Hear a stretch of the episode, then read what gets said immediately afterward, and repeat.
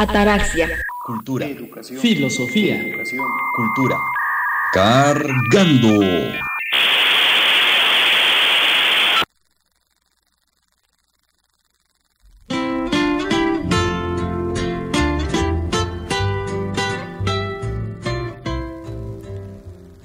Vamos hacia la vida. No importa. Los revolucionarios vamos adelante. El abismo no nos detiene. El agua es más bella despeñándose. Si morimos, moriremos como los soles, despidiendo luz. Sean todas y todos bienvenidos a su programa sabatino favorito, Ataraxia, Filosofía, Educación y Cultura. ¿Por qué tan triste, profe? Si ese rato lo veía tan feliz. ¿Qué pasó ahí? Pues ya es fin de año, nos falta un mes para que culmine este 2021.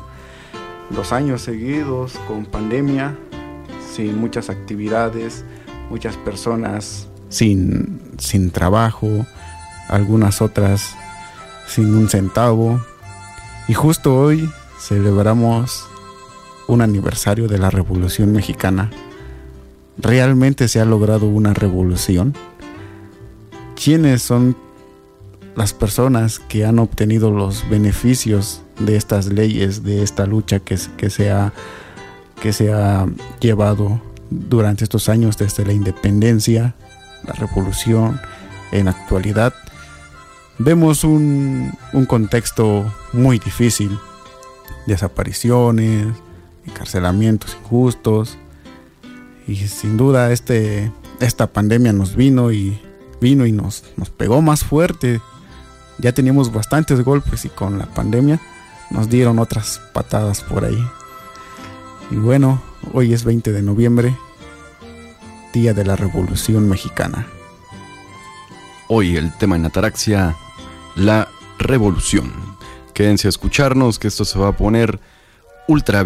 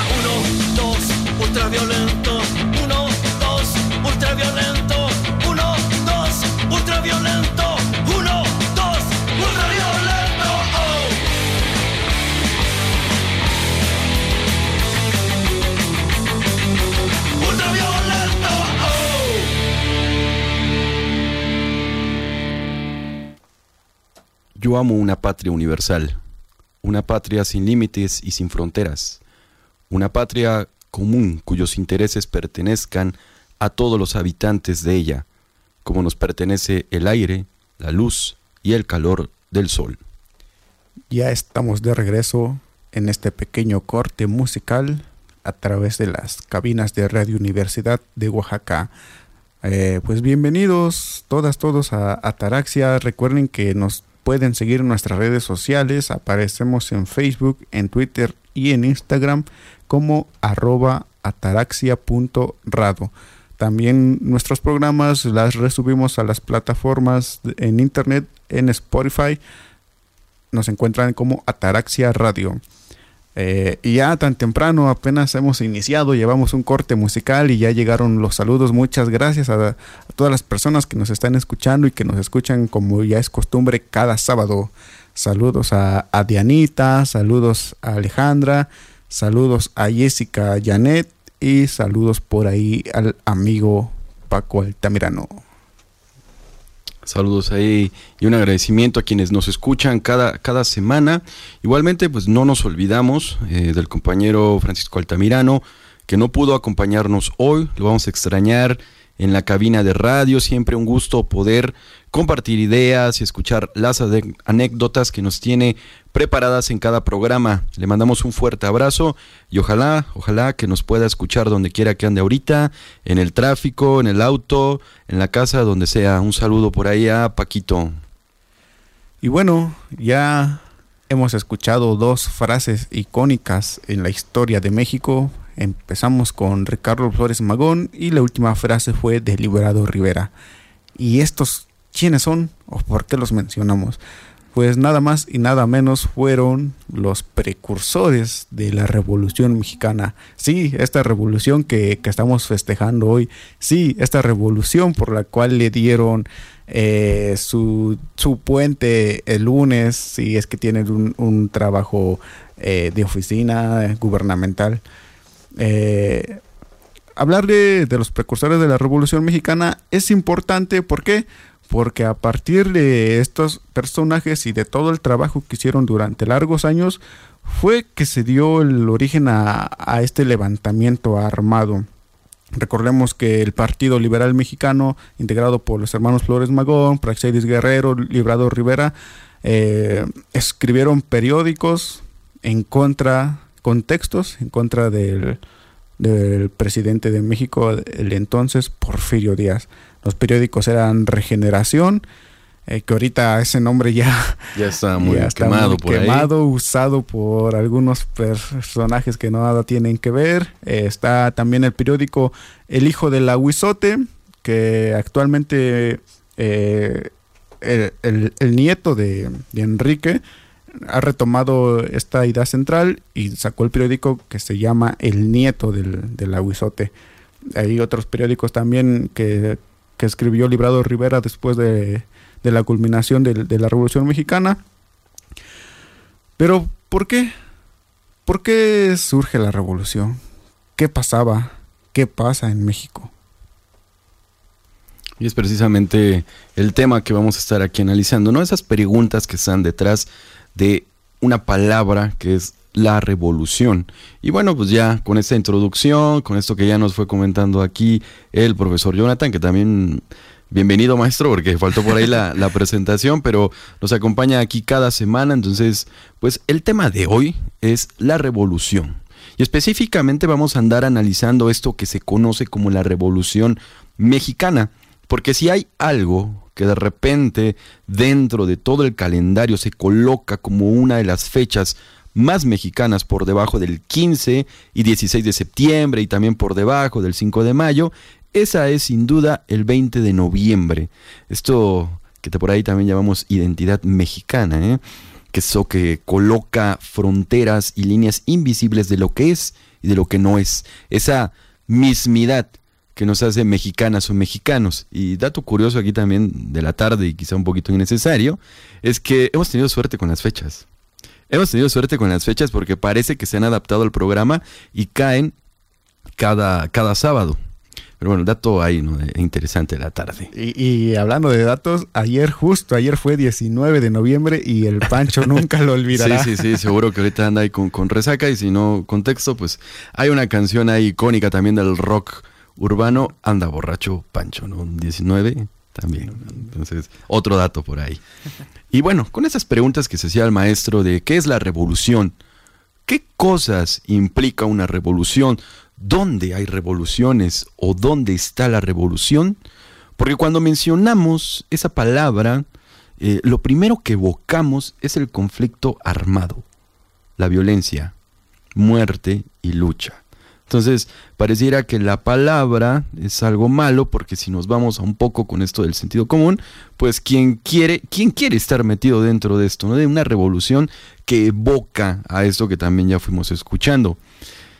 Se comienza entonces a posicionar que cada palabra que se vaya hilando a la revolución es mala. Pareciera que hay una especie de desprestigio hacia todo lo que engloba a la revolución. Parece que es cosa o tema de gente que no consigue estar en paz, unos desencajados de aquello que nombramos normalidad y lejanos a esa aspiración que llamamos tranquilidad. ¿Usted qué piensa de esto, profe? ¿Se siente usted un revolucionario o un conservador? Algo así como revolucionario en lo económico y conservador en lo social. para nada, para nada. De, de hecho, eh, para muchas personas, revolución da miedo. Revolución empieza a, a transgredir sentimientos. Para otras, revolución enmarca una esperanza, enmarca un deseo, un anhelo. Tenemos dos partiaguas. Un anhelo, algo, una, algo que se anhela conseguir. Entonces, para unas personas la revolución es mala, es malvada. Para otras personas es buena, es un deseo. Pero también hay revoluciones internas, hay revoluciones colectivas. No necesariamente tienen que ser armadas en el día a día, incluso levantarnos e ir a trabajar o decidir no ir a trabajar, ya es un acto revolucionario. ¿Por qué? Porque estás buscando un, un deseo o algo que tú quieres y que te hace sentir bien. Y tras esos procesos, en colectivo y con todas las situaciones que pasan globalmente, entre uno y uno se hacen 100, 200, que tienen la misma idea, el mismo pensamiento entre la revolución es buena, la revolución es mala, y empieza el conflicto. Sí, algo de lo que no podemos estar ausentes de la revolución es precisamente del conflicto, de algo que tiene por ahí que mover las cosas, aunque no necesariamente, como decía aquí el maestro, tiene que ver con el conflicto armado. Pero vamos a ir deconstruyendo un poquito esta palabra y lo que implica la revolución, ¿no? Esto con esta parte filosófica también aquí, de iniciar a analizar qué es lo que significa la revolución. Pero antes de entrar de lleno con esto, maestro, ¿le parece? Nos vamos a otro corte y regresamos. ¿Un corte musical? Vámonos a un corte, a ver qué nos tiene preparado el maestro. Bueno, si hablamos de condiciones un poco ahí difíciles y que van a provocar lo que tiene que ver con la revolución, no hay algo que sea más revolucionario en la música y en su momento, y ese es el punk. Así que vamos a escucharnos este tema de Ataque 77, El Jorobadito. Regresamos.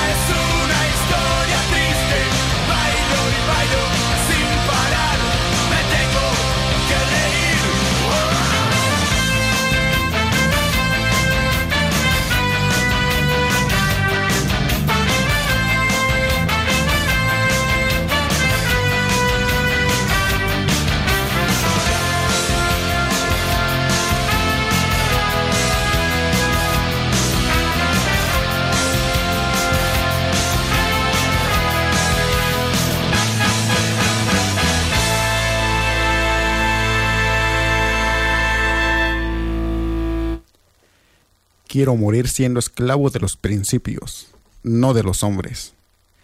Ya regresamos de este corte musical. Estás escuchando Ataraxia. Recuerda que puedes invitar a tus amigos, a tus vecinos para que nos sintonicen como ya es costumbre cada sábado aquí en las cabinas de Radio Universidad de Oaxaca, todos los sábados a la una de la tarde.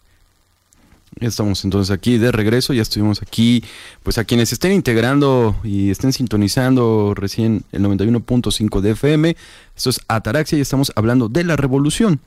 Vamos a empezar ya de lleno aquí con lo primero, ¿no? que es analizar la palabra revolución. Revolución viene del latín, eh, de la palabra revolutio, y significa algo así como acción y efecto de dar vuelta de un lado Revolutio, a su vez, también viene de la palabra re, que significa hacia atrás. Luego el volveré, que significa dar vueltas, y también el sufijo sion, que tiene que ver con una acción o un efecto de algo. Si lo empezamos a analizar de esta manera, con las palabras hacia atrás, dar vueltas, acción y efecto, ese dar vueltas y ese hacia atrás a mí me posiciona y digo que la revolución no tiene que ver con el futuro, más bien quizá tenga que ver con el pasado. Sobre todo porque esto que tiene que ver, ¿no? Les decía, del atrás así, y no hacia adelante, porque no se está hablando del futuro. Pareciera entonces que es una aspiración de poner patas arriba todo para regresar a algo.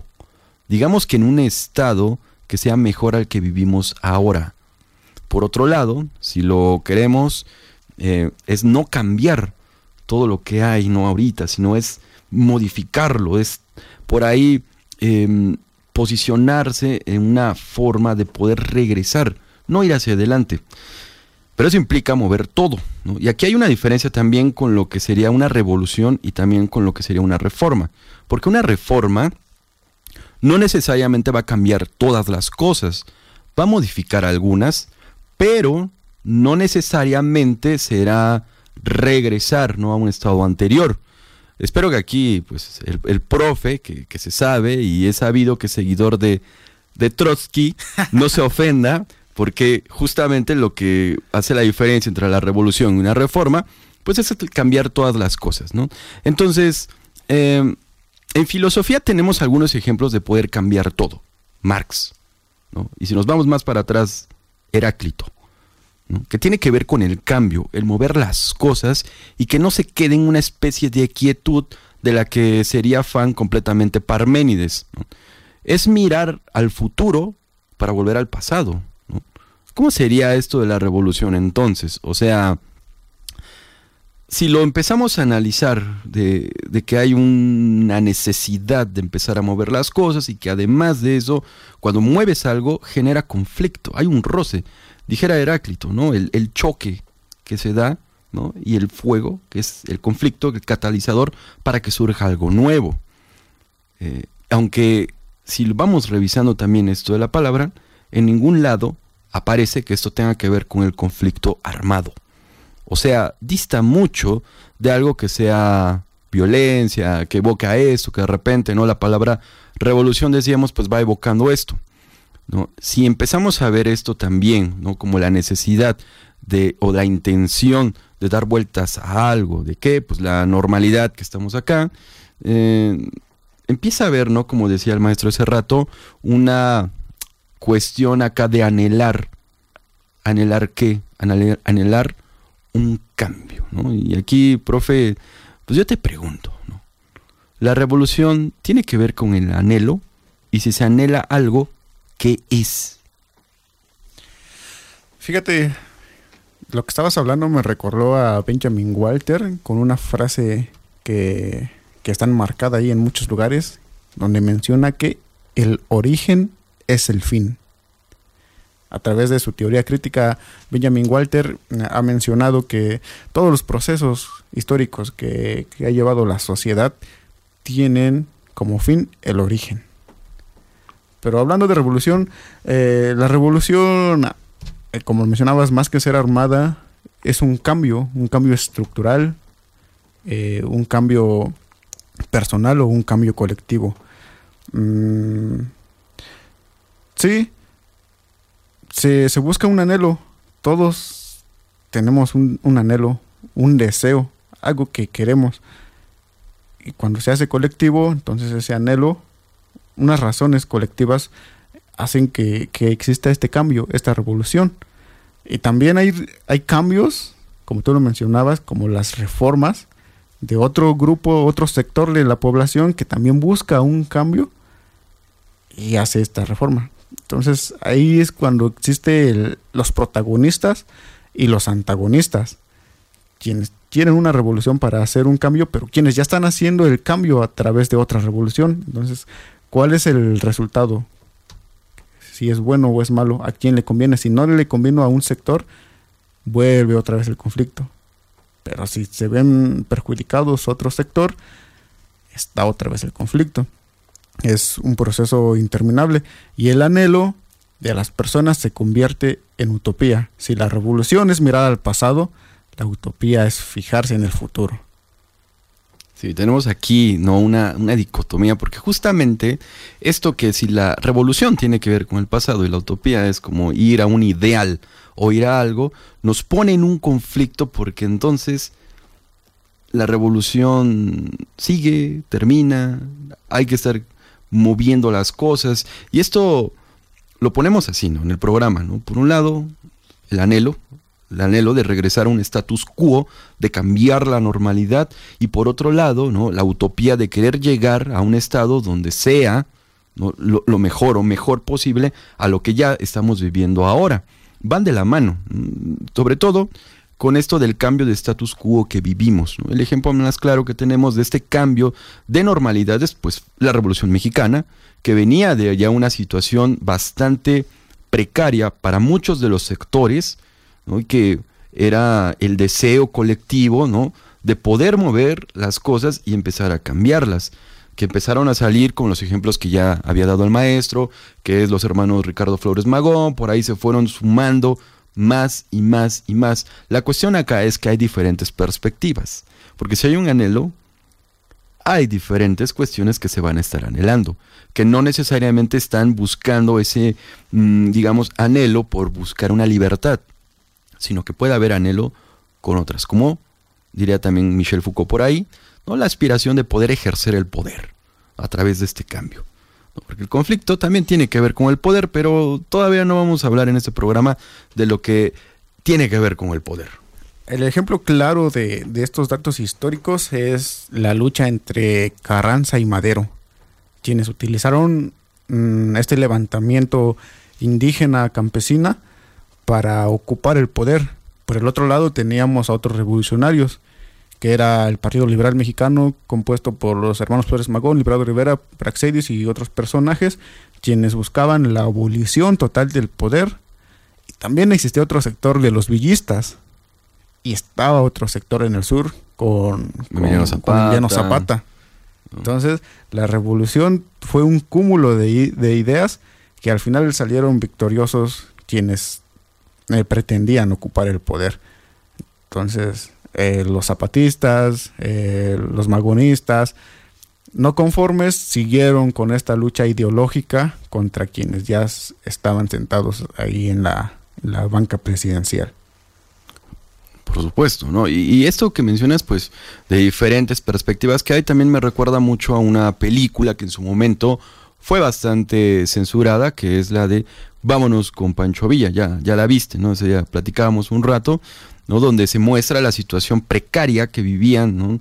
Algunos eh, pobladores de cierta, cierta población. No voy a meterme aquí con los spoilers porque la intención es que la vayan a ver, que está disponible en algunas plataformas que son gratuitas, o también en Filme en Latino. Pero el, el contexto no eh, tiene que ver con unos pobladores, ¿no? Que se hacen llamar los leones y que van justamente a buscar este anhelo de cambiar las cosas, uniéndose a la revolución de, de, Pancho Villa, pero en el transcurso les van pasando tantas desgracias, tantas desgracias, que al final solamente queda uno, solamente queda uno, y ese uno es rechazado por la propia revolución.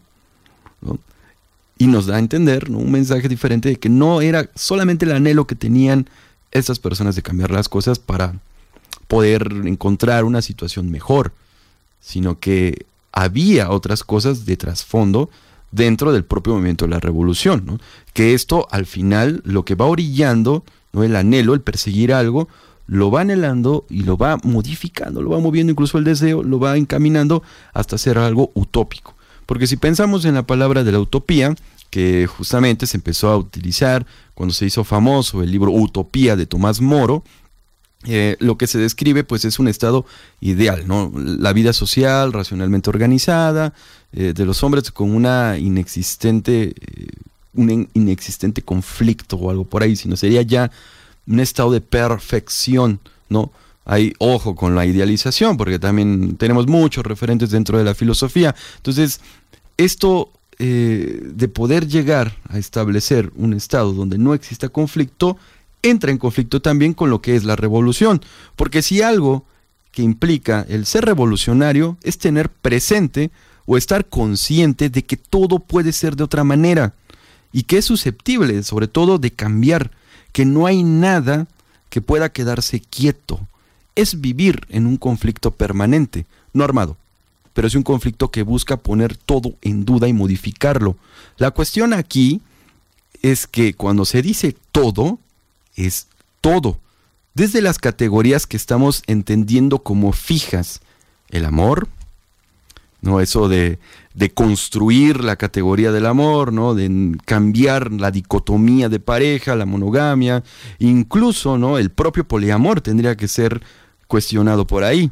Otras categorías también, por supuesto, si las ponemos en duda y hay que revolucionar algo, es el género, el lenguaje, porque el lenguaje de repente es como, es fijo y no se puede cambiar, pues claro que no, también puede haber una revolución dentro del lenguaje, el sexo, la muerte o la vida misma.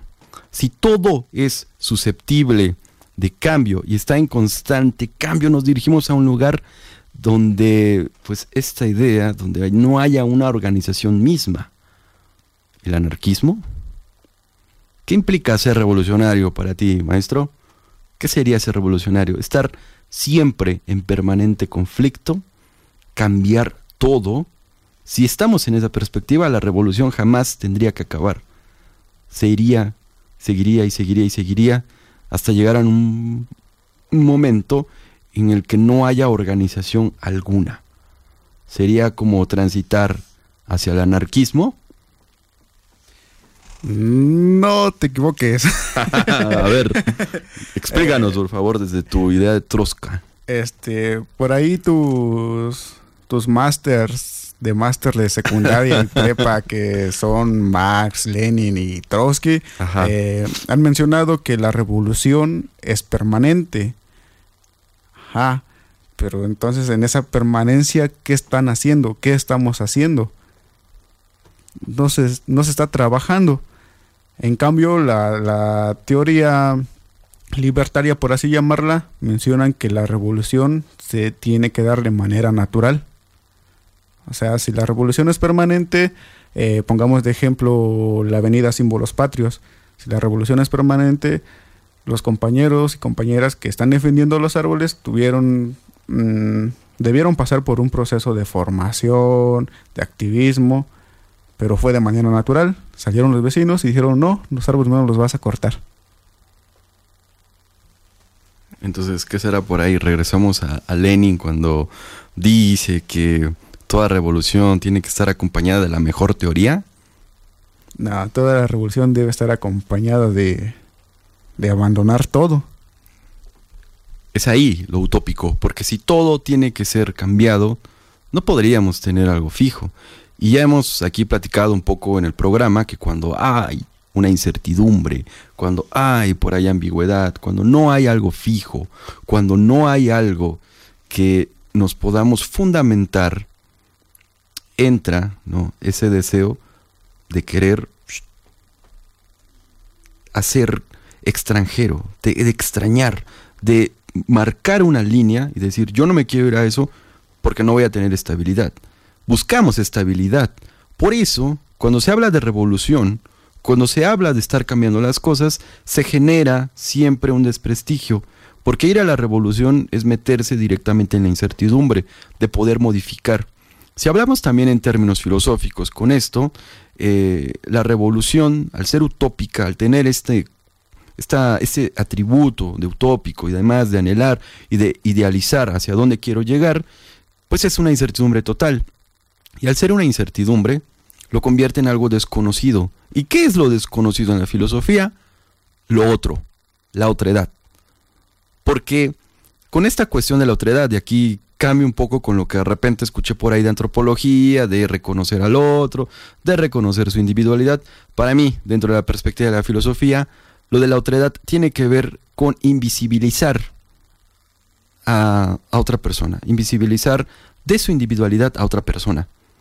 Sobre todo porque lo que hacemos es tratar de analizarlo desde nuestras propias categorías que ya están fijas, que ya están construidas, y cuando hay un cambio e irrumpe esa otredad, lo primero es marcar la línea y alejarla, invisibilizarla, destruirla, disolverla.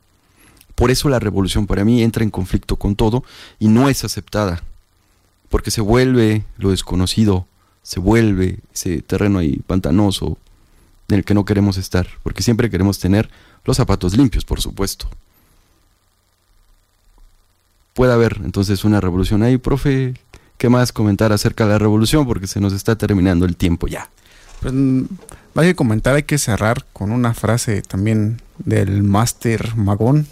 el Máster Magón. Donde él mencionaba que no son los rebeldes quienes crean las revoluciones, sino que son las condiciones del mundo quienes crean a los rebeldes. Ahí va también otra frase que a mí me encanta del, del Máster aquí, Magón, y con la que me, me, ha gustado mucho, ¿no? Con la que te vas a la revolución. Con la que voy a la revolución. Y esa es, podrán cortar todas las flores, pero jamás podrán acabar con la primavera. De hecho, hay, hay un video ahí circulando en YouTube, eh, cuando es la defensa de Radio Universidad. Un señor está aquí eh, en la entrada, gritando esa, esa frase. Podrán cortar todas las flores del mundo, pero jamás impedirán que la primavera vuelva. Es una frase, ¿no? Porque genera, trae el conflicto y todo. Entonces, algunos otros comentarios, datos que nos estén pasando por alto ahorita. Pues eh, esperemos que hayan disfrutado su puente, que hoy eh, estén descansando cómodamente. Y sí, el 20 de noviembre eh, va más allá de salir a las calles a hacer tablas rítmicas, de salir a hacer una pirámide de cinco pisos donde siempre termina un lesionado, una lesionada. Mm, la Revolución Mexicana eh, es un parteaguas de desde dónde partimos hacia cómo nos encontramos hoy. Eh, todos los tratados que se firmaron actualmente siguen vigentes, se han violado. ¿Qué está pasando? Eh, es un es, un, es una etapa de reflexión y más en estas temporadas de fin de año donde todos nos encontramos en la incertidumbre, donde económicamente todos están desgastados, donde políticamente pasa lo mismo, socialmente te encuentras en una depresión. Eh, no, no se depriman, eh, distraiganse, tampoco les voy a decir, ah, salgan y viajen, no, porque no hay condiciones, sino que hay que eh, revolucionarse uno mismo, pensarse y amarse. Nada más por ahí no vayas a decir, este, échenle ganas o algo, por favor.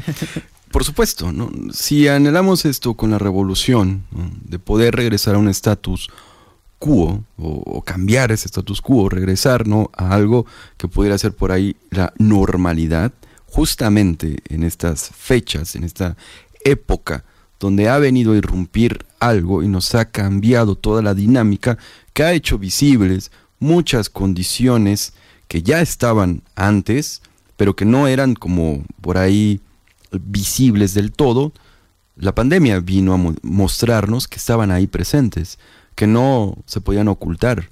Empezó a haber entonces una necesidad de cambiar.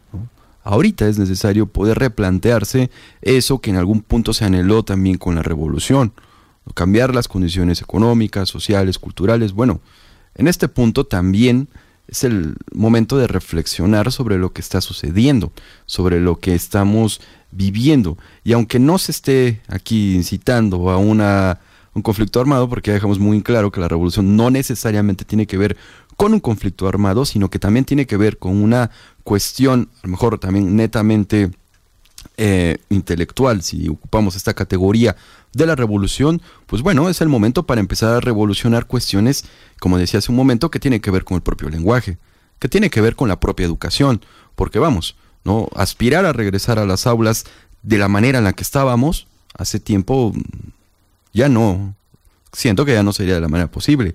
Eso implica también revolucionar la propia teoría pedagógica, revolucionar el lenguaje, porque justamente no analizar la teoría pedagógica, justamente empezar a utilizar nociones que en su momento no tenían contemplado esta cuestión de la pandemia, pues bueno, es el momento de empezar a revolucionar. Y que ahí también entra esta cuestión de lo revolucionario, ¿no? De ser un revolucionario que puede ser dentro de la propia sociedad, puede ser en la propia cultura, que puede ser propio de la educación, ¿no? Un docente que también puede asumirse con la capacidad de poder replantearse aquello que está enseñando.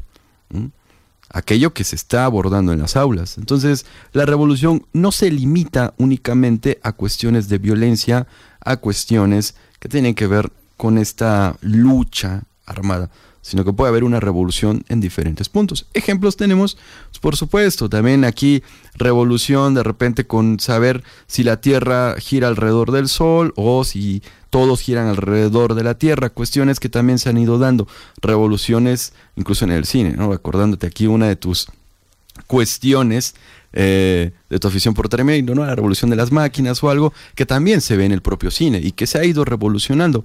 La cuestión acá es tener presente de que la revolución también tiene que ver con cosas que están atrás o que se anhelan o se aspiran. El problema es no irse al utópico nada más. Entonces, sería por ahí la reflexión final de este programa, profe. Y sí, Muchas gracias a todas, todas quienes nos sintonizaron. Nos escuchamos el próximo sábado. Ya les estaremos preparando un programazo y estamos a punto de cerrar este año. Igual nos ponemos bellos por ahí con, todos ustedes quienes nos están escuchando. Recuerden seguir las redes sociales de Radio Universidad en Facebook, en Twitter, en Instagram. Y también les recordamos seguir nuestras redes sociales. Aparecemos como arroba taraxia.rado. Y también antes de cerrar con esto, pues vienen anuncios. Y justamente si hablamos de la universidad, hablamos pues del Instituto de Ciencias de la Educación, recordarles la invitación para que puedan inscribirse al quinto Congreso Internacional eh, Formación de Profesionales de la Educación que está organizando el Instituto de Ciencias de la Educación y que se va a estar celebrando en los primeros días de diciembre. ¿no? La convocatoria está abierta para que puedan participar, para que puedan inscribirse y también ir conociendo pues lo que se ha ido revolucionando también dentro del, área específicamente de la educación.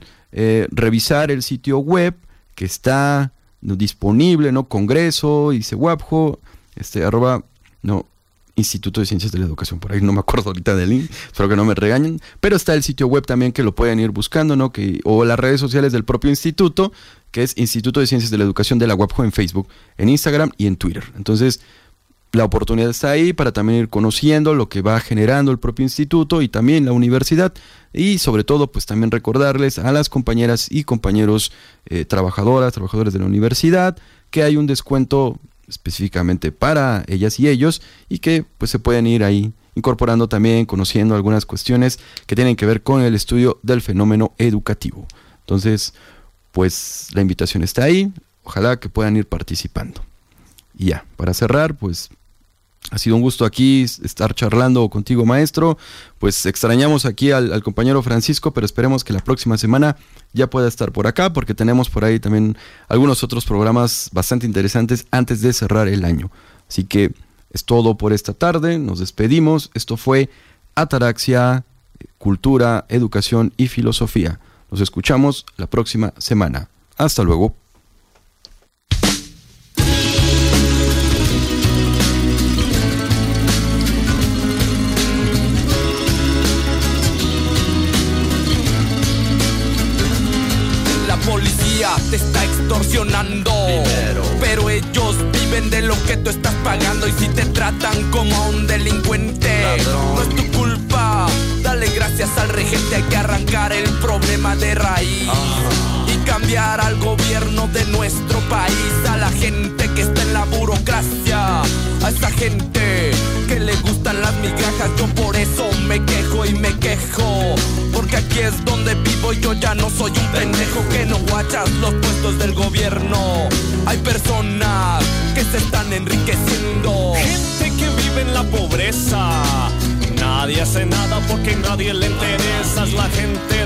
te.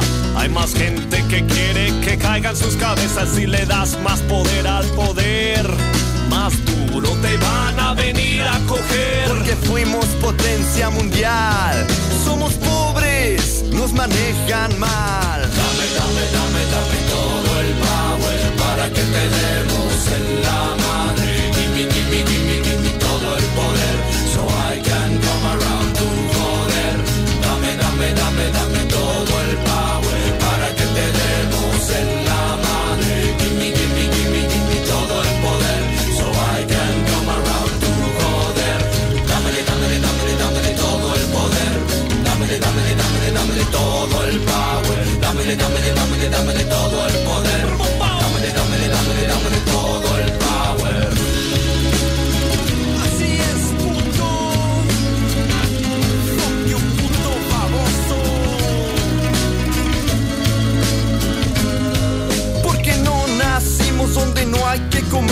por qué preguntarnos cómo le vamos a hacer. Si nos pintan como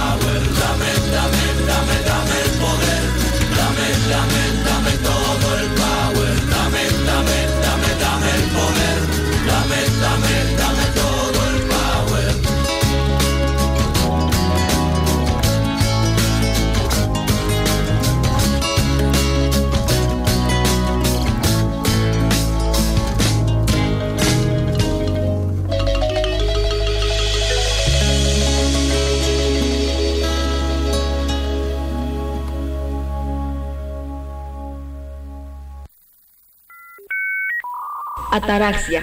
Cultura. Educación. Filosofía. Cultura. Cargando.